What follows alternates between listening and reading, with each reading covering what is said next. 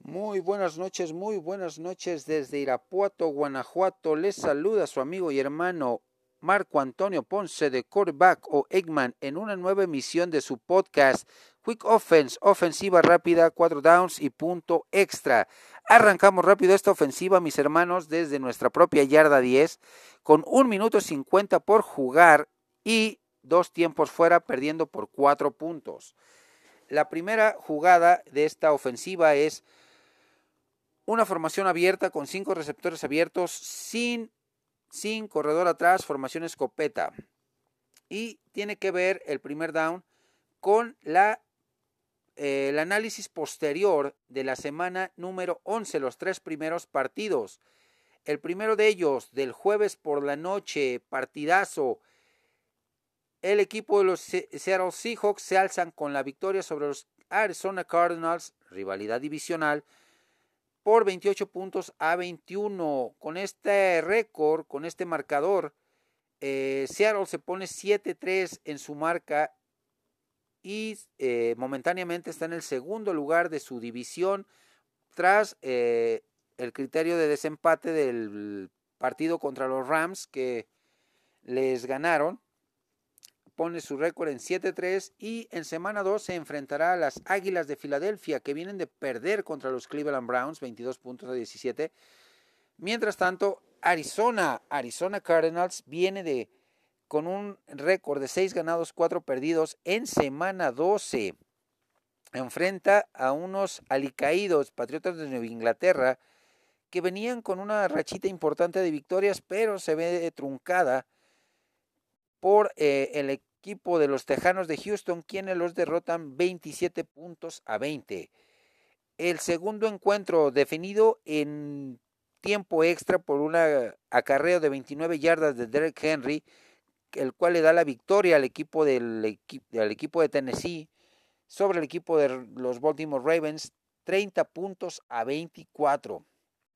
Con este resultado, eh, Tennessee pone su récord en 7 ganados, 3 perdidos como segundo lugar de su división y enfrenta en semana 12 al equipo de los Indianapolis Colts que vienen de derrotar dramáticamente al equipo de los Green Bay Packers 34 puntos a 31.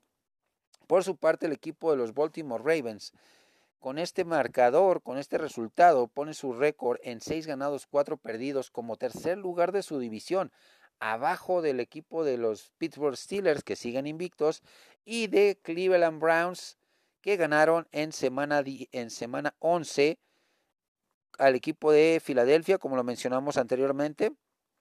En semana 12 el equipo de, de los Cuervos de Baltimore enfrentan en jueves por la noche en el tradicional Día de Acción de Gracias en horario estelar al equipo de los, de los Pittsburgh Steelers que vienen de ganar con, con, comodidad al equipo de los Jacksonville Jaguars 27 puntos a 3. Pues bastante reñido este partido de los Ravens en semana 12, en horario estelar, día de acción de gracias. Hijo, partidazo. El tercero de ellos, el que enfrentó en el estadio de los Minnesota Vikings a los vikingos, a los vikingos contra el equipo de la Estrella Solitaria, sacando el resultado favorecedor el equipo de la Estrella Solitaria con una buena actuación de su ofensiva, una buena actuación de su defensiva y buenas decisiones de los coaches, eh, del staff de coacheo y Mike McCarthy, por 31 puntos a 28. Minnesota está jugando a muy buen nivel a pesar de la derrota Dalvin Cook está en un tremendo nivel. En semana 12, el equipo de Minnesota, que está con cuatro ganados, seis perdidos, metiéndole presión al equipo de Chicago en su división, en la norte de la Nacional, eh, en búsqueda del boleto del comodín, pues se enfrenta al equipo de las Panteras de Carolina, que viene de ganarle en semana 11 a unos muy mansos Leones de Detroit por 20 puntos a 9. Mientras que el equipo de los Dallas Cowboys enfrentan a un rival divisional, ponen su récord en 3 ganados, 7 perdidos. Eh, como lo es el Washington Football Team, que viene de ganar 20 puntos a 9 al equipo de los, de los Cincinnati Bengals en semana 11. Pues la, primera parte de esta ofensiva, eh, bastante interesante, nos da un avance de 35 yardas a la yarda 45 de nuestro campo, formación sin, eh, ofensiva sin reunión, mis amigos. Tenemos que jugárnosla rápido, nos queda un minuto 25 en el reloj. Y el segundo down es justamente eh, lo acontecido, la lamentable lesión de Joe Burrow en, eh, en este partido contra, los, eh, contra el Washington Football Team por 20 puntos a 9, donde se ve truncado el gran, gran, gran temporada que estaba teniendo Joe Burrow, con números para ser novato bastante interesantes con 266 completos de 404 intentos, 65.3 eh, su porcentaje de pases completos, 2.688 yardas, 13 de anotación, 5 intercepciones y un rating de coreback del 89.6. Pues eh, fue una lesión en el ligamento anterior cruzado, la cual eh, pues es bastante grave, se pierde el resto de la temporada, pero esta lesión siempre viene, siempre viene acompañada tanto de la ruptura del ligamento colateral medial y del menisco colateral medial. O sea, sumémosle a esto, a esta lesión, eh, estas dos rupturas, estas dos eh, lesiones más, lo cual nos da un tiempo de recuperación de 9 a 12 meses, con lo cual está posiblemente peligrando la temporada 2021 de, de, Joe Burrow como mariscal de campo en la NFL. La pregunta de los 64 mil para todos ustedes, mis amigos, y quiero conocer sus puntos de vista en mis diferentes redes sociales, en Twitter, en Facebook, en WhatsApp, se la jugarían si ustedes fueran los gerentes generales de Cincinnati con lo que tienen en el roster, como lo es Ryan Finley, un jugador de segundo año drafteado en el 2019 de North Carolina State, pick 104 de la ronda 4, que ha lanzado 504 yardas, que su porcentaje de pases completos es menor al 50% con un 45.3, ha lanzado dos pases de anotación y tres intercepciones. O eh, con el mariscal de campo de cuatro, años de experiencia, como lo es Brandon Allen, eh, eh, drafteado en la ronda 6, pick número 201 del 2016, proveniente de Arkansas por parte de los Jacksonville Jaguars, pero que ha tenido sus pininos, llamémosle de esta forma, con el equipo de Jacksonville, con el equipo de los Rams, y que ha sido promovido del escuadrón de prácticas de Cincinnati para llegar al primer equipo y que tiene 515 yardas lanzadas, 46.4 de pases completos, 3 de anotación, 2 intercepciones o buscan o buscan a un mariscal de campo en agencia libre eh, para cerrar esta temporada o draftean a alguien más en el draft del 2021 bastante interesante. Yo, sinceramente, me iría por la opción de buscar a alguien en agencia libre, alguien que ya tenga más bagaje que estos dos mariscales de campo mencionados. Están jugadores bastante interesantes en la en la vitrina para regresar a la NFL, como lo es Colin Kaepernick, como lo es este Blake Boros, como lo es el mismo em, Oh, se me fue el nombre del, tercero que les iba a mencionar, pero hay, hay, hay buena baraja, hay jugadores interesantes. Porque jugártela con estos dos que tienes, eh, que son buenos mariscales de campo, cumplidores, pero que no han dado el estirón ese, esos 10 centavos para el peso, pues sí te pone un predicamento bastante interesante como gerente general y como entrenador en jefe en un proyecto que iba viento en popa con Joe Burrow, a pesar de que los resultados no eran tan buenos como se esperaban. ¿Ustedes qué opinan, mis amigos? Esta jugada nos da un avance bastante considerable hasta la yarda 35 del rival. Hay que jugar eh, nuestro primer tiempo fuera, hay que quemarlo para avanzar eh, y reorganizar nuestra ofensiva. En esta ofensiva vamos con doble ala cerrado del lado izquierdo, receptor abierto a ambos lados y un corredor. Vamos a ir por carrera, vamos a ver qué tanto avance nos da esta jugada y tiene que ver con el proyecto en Denver con el mariscal de campo Drew Locke. La pregunta es, ¿tenerle pánico o paciencia? Sinceramente, mis amigos, quiero escuchar sus puntos de vista. Sinceramente, yo me voy con la cuestión de paciencia, porque ya vimos eh, que no resultó el traer a un coreback veterano. Eh, se quiso replicar el éxito que tuvo el equipo de Denver con Peyton Manning, trayendo a Joe Flaco. No fue una situación muy alentadora para el equipo. Tienes a un Drew Locke que sí, en 2019 jugó cinco partidos, mostró cosas bastante interesantes, eh, lanzó,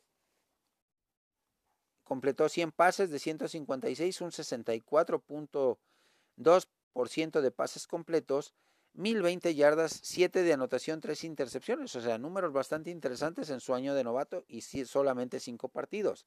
En este 2020 se ha lanzado 149 pases de 268, un 55.7 de pases completos, 1767 yardas, 7 de anotación, 11 intercepciones. O sea, su número de pases de anotación es muy similar al del año pasado, a pesar de haber jugado más partidos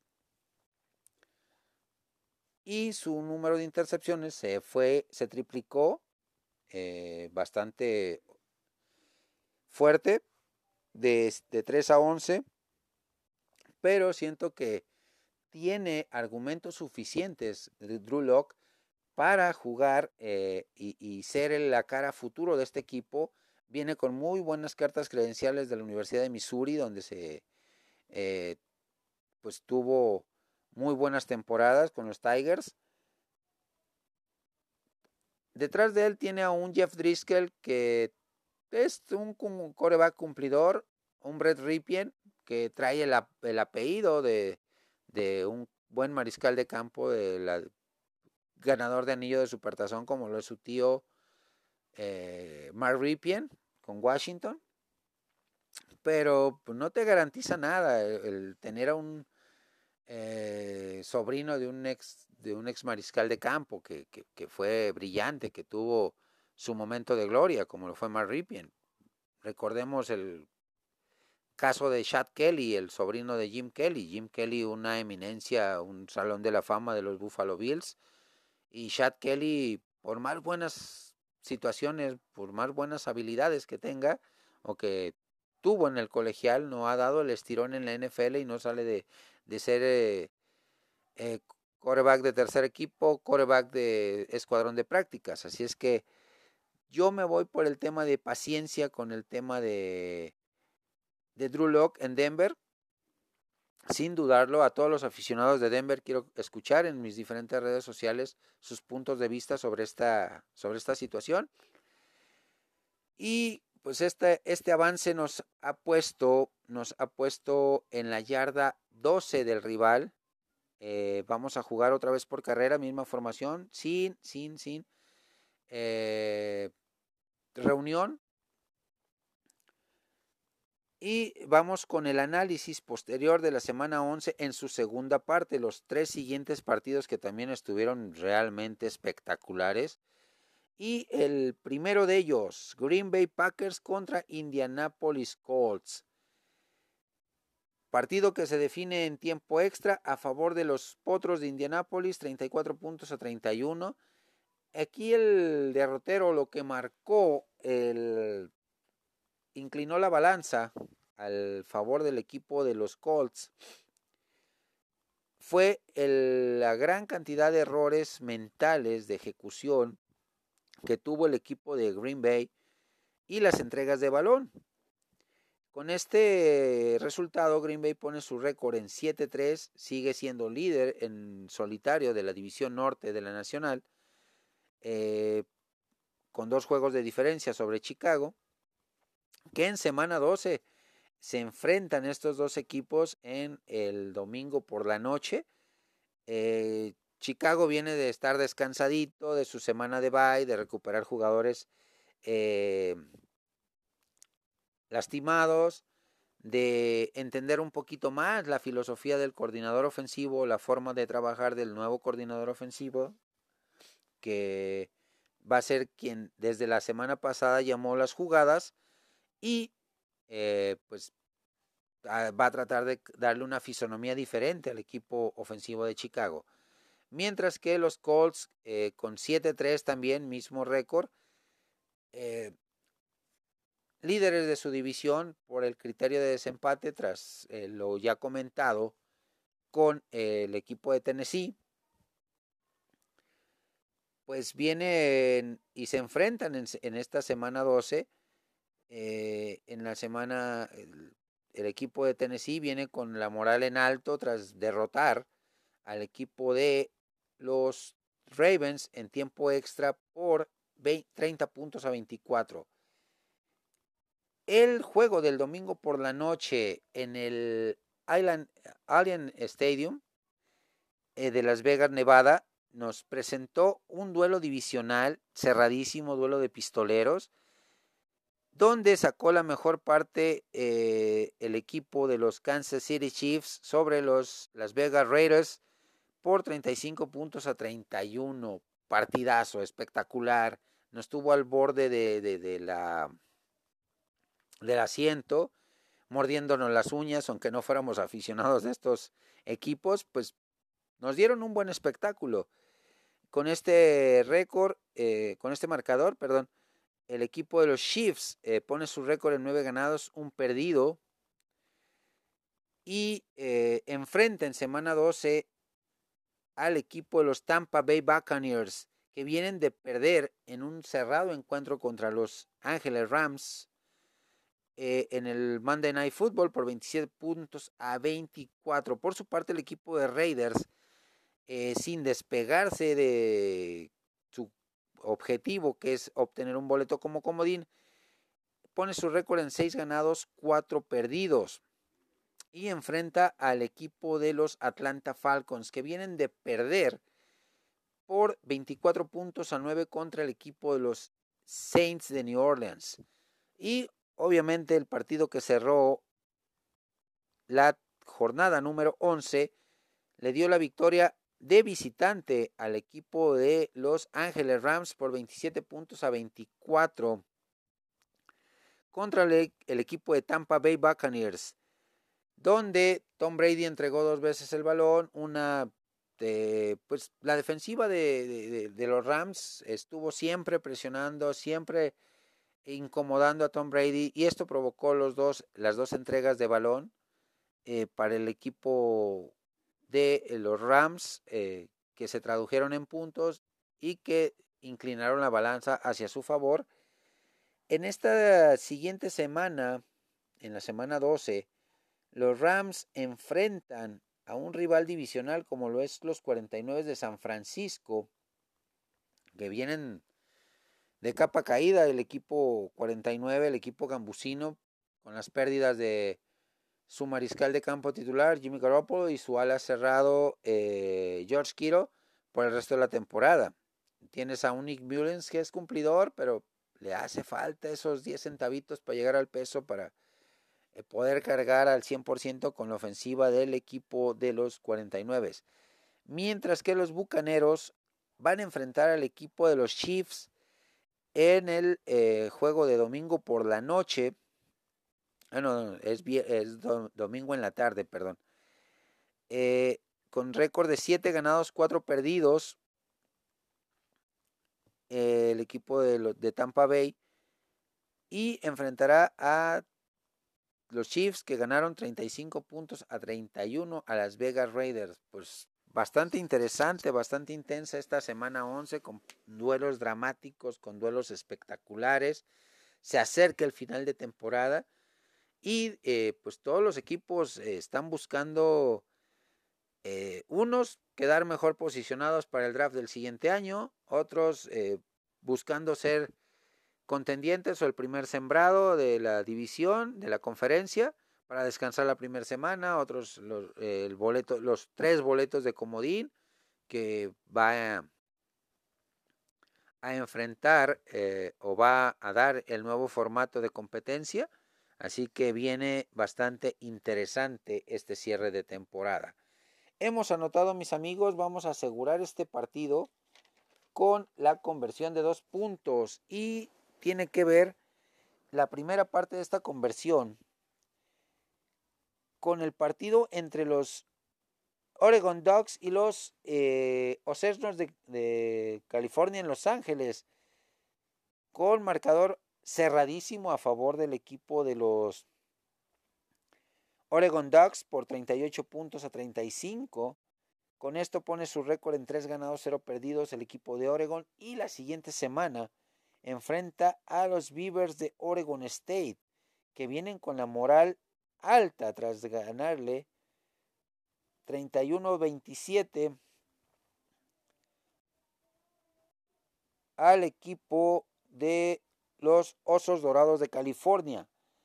Por su parte, eh, en el siguiente encuentro, Ohio State obtiene una victoria cerradísima contra la Universidad de Indiana por 35 puntos a 42. Indiana pone su récord en cuatro ganados, un perdido, mientras que el equipo de Ohio State University, los Buckeyes, los Ojos de Venado, mantienen eh, su marca invicta con cuatro ganados, cero perdidos y enfrenta al equipo de los eh, al equipo de Illinois que viene de ganar 41 puntos a 23 al equipo de los Cornhuskers de Nebraska. Y en el tercer encuentro de esta triple cartelera de NCAA en su semana 12, el equipo de Boise State, los Broncos de Boise State con Buck Meyer, su mariscal de campo, obtienen una cerrada, cerrada victoria contra el equipo de los Rainbow Warriors o los guerreros del arco iris de Hawái por 40 puntos a 32. Con esto, Boise State pone su récord en cuatro ganados, un perdido. Y el equipo de Hawái pone su récord en dos ganados, tres perdidos. Boise State enfrenta en la semana número 13 de la NCAA al equipo de eh, los de San José State University, a los espartanos que vienen de eh, su juego fue cancelado contra los Bulldogs de Fresno State. Así que pues vienen prácticamente descansados el equipo de San José. Va a ser un partido verdaderamente intenso, verdaderamente fuerte entre Boise State y los espartanos de San José State. University. Y la segunda parte, la pregunta es, quiero conocer sus puntos de vista en mis diferentes redes sociales. ¿Es viable para ustedes hacer un cambio de timón en el equipo de los Philadelphia Eagles? Sentar a Carson Wentz tras la temporada tan irregular que está teniendo, pero tomando en cuenta que a pesar del récord negativo, aún cuenta con aspiraciones reales de llegar a postemporada y meter a Jalen Hurst? Es una pregunta bastante complicada de responder. Por el tema deportivo, yo me iría con un sí. Jalen Hurst te ofrece mayor eh, versatilidad no lo tienen tan estudiado los, los, las defensivas rivales, te puede generar una muy buena sinergia, un, eh, una muy buena eh, relación de ganar-ganar, pero el tema importante aquí es que están casados con Carson Wentz eh, para mantenerlo en la titularidad a pesar de la inestabilidad de lo, inestable que está a pesar del gran talento que tiene por la cuestión financiera, porque tiene un contrato que firmó antes de empezar esta temporada que lo vincula con el equipo hasta 2024 por 128 millones de dólares.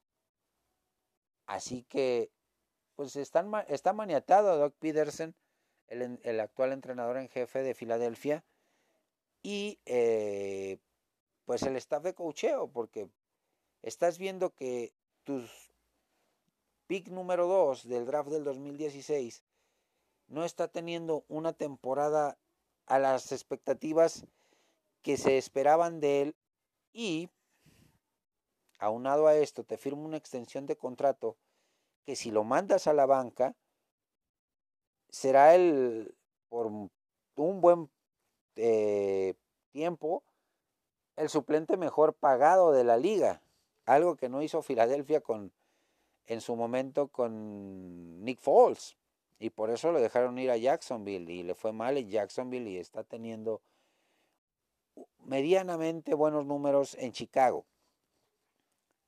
Por el tema financiero, definitivamente no se puede.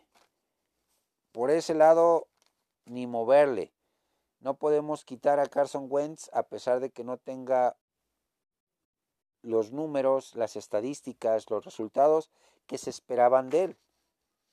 Pero deportivamente veo mejor opción de ganar partidos con Jalen Hurst, el mariscal de campo drafteado este año en, segunda ronda por parte de Filadelfia en la cuestión de mariscal de campo, deportivamente hablando, por lo que ya les expuse, de que no está tan estudiado como Wentz, de que te puede generar un panorama más amplio en el sistema ofensivo y por ese motivo eh, eh, puede eh, darle un envión anímico muy fuerte al equipo de Filadelfia en sus aspiraciones de llegar a postemporada. Me despido con un hasta pronto, mis amigos. Hasta la siguiente emisión. Saludos cordiales a toda la banda. Disfruten este, esta semana número 12 que está por empezar. Eh, saludos cordiales a Mario Lorenzo de Islas Canarias, a mi hermano Héctor Manuel Salinas de Los Cabos, a mi hermano Oscar Méndez de Durango, a mi hermano Rodrigo Camacho de Multimedios Guadalajara, Alfredo Ruiz Barrueta, mi estimado Rice de los de la Ciudad de México y a toda, toda la banda, todos los grupos, eh, tanto de Facebook como de Twitter, como de WhatsApp, en los cuales estoy presente. Saludos cordiales a toda la banda y nos vemos en la próxima emisión.